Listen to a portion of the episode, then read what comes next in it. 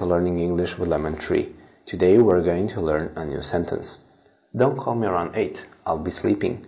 Don't call me around 8, I'll be sleeping. Don't call me around 8, I'll be sleeping.